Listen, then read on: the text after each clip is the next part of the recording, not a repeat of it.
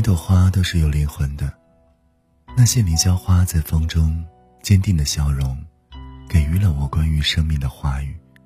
那个雨天，我在偶然中看见了凌霄花。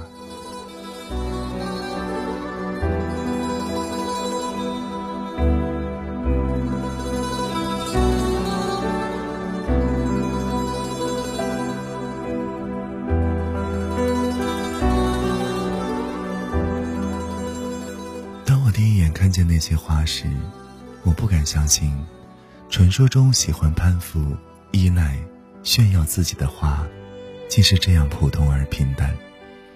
那天的雨下得很大，风吹着雨伞不停地摇晃，我就站在雨中，看着那些凌霄花。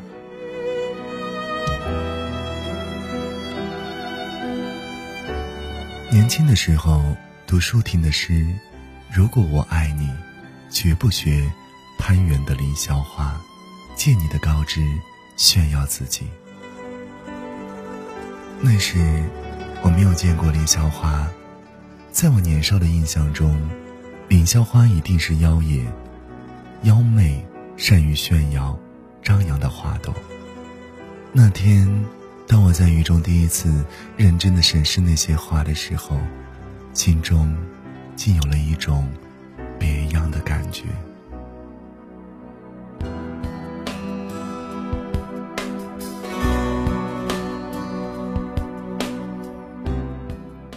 雨中的凌霄花是纤弱而平淡的，很大的风吹着从高处低垂下来的蔓藤，那些点缀在绿色枝叶里的花儿，便随着摇摆的蔓藤，在风中来回的晃动。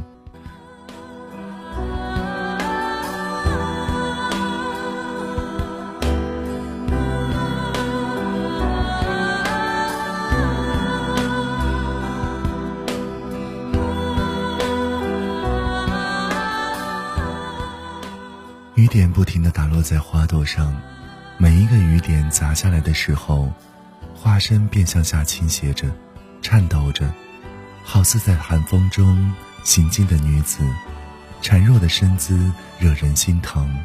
一阵狂烈的风雨过后，那些花儿又小心翼翼地重新向上站直了身子。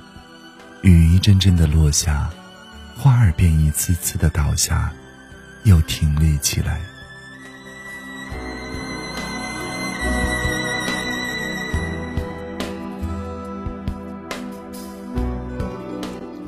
风吹入来的时候，花枝和蔓藤一起在风中乱舞，像是在抵抗，像是在挣扎。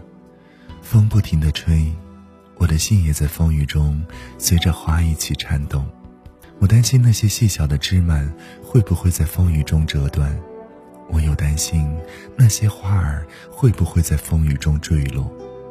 我好想用手去托起那些花儿。我不忍看着这些柔小的生命因为一场风雨而陨落。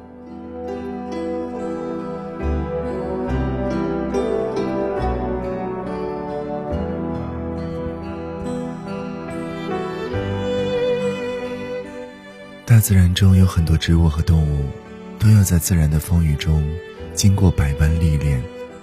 我无法替这些花儿承受风雨。我只有站在风雨中，默默的用心守护着这些精灵。让我惊讶的是，那些看似细弱的花枝，在风中竟然没有一丝被折断；那些花儿在风雨中坚强的站立着，没有一朵坠下枝头。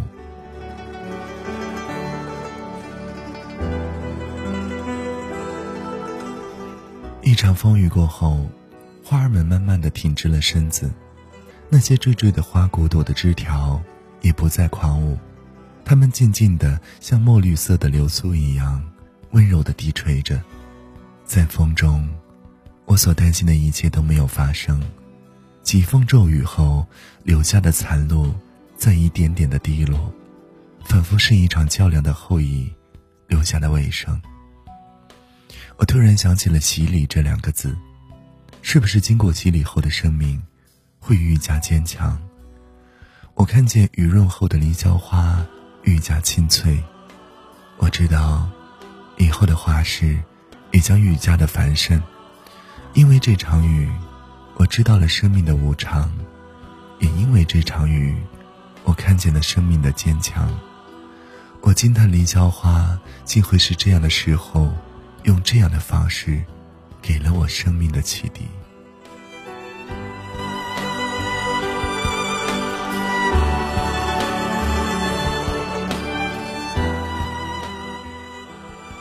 我在风中看见了凌霄花的灵魂，我明白了，每一朵花都有它自己存在的理由。凌霄花在人们误解与嘲讽的眼光中，坚定了自己的信仰，不停的攀援，是不是为了一种更高的向往与追求？我开始敬仰这弱小而又坚强的生命。画屏里的青春或许太绚丽。所以，凌霄花选择了在大树边、山坡上、水泥石柱旁生长、发芽。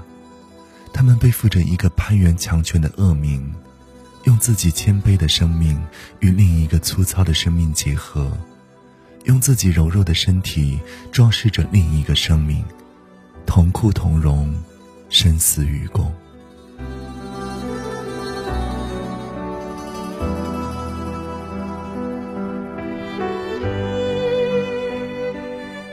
花瓶里的青春或许太短暂，所以凌霄花选择了迎风独立的岁月。也许磨难才是生命里最坚强的历练。所以，经过风雨洗礼后的凌霄花，开得异常鲜艳，仿佛是洗尽了尘埃，洗尽了铅华。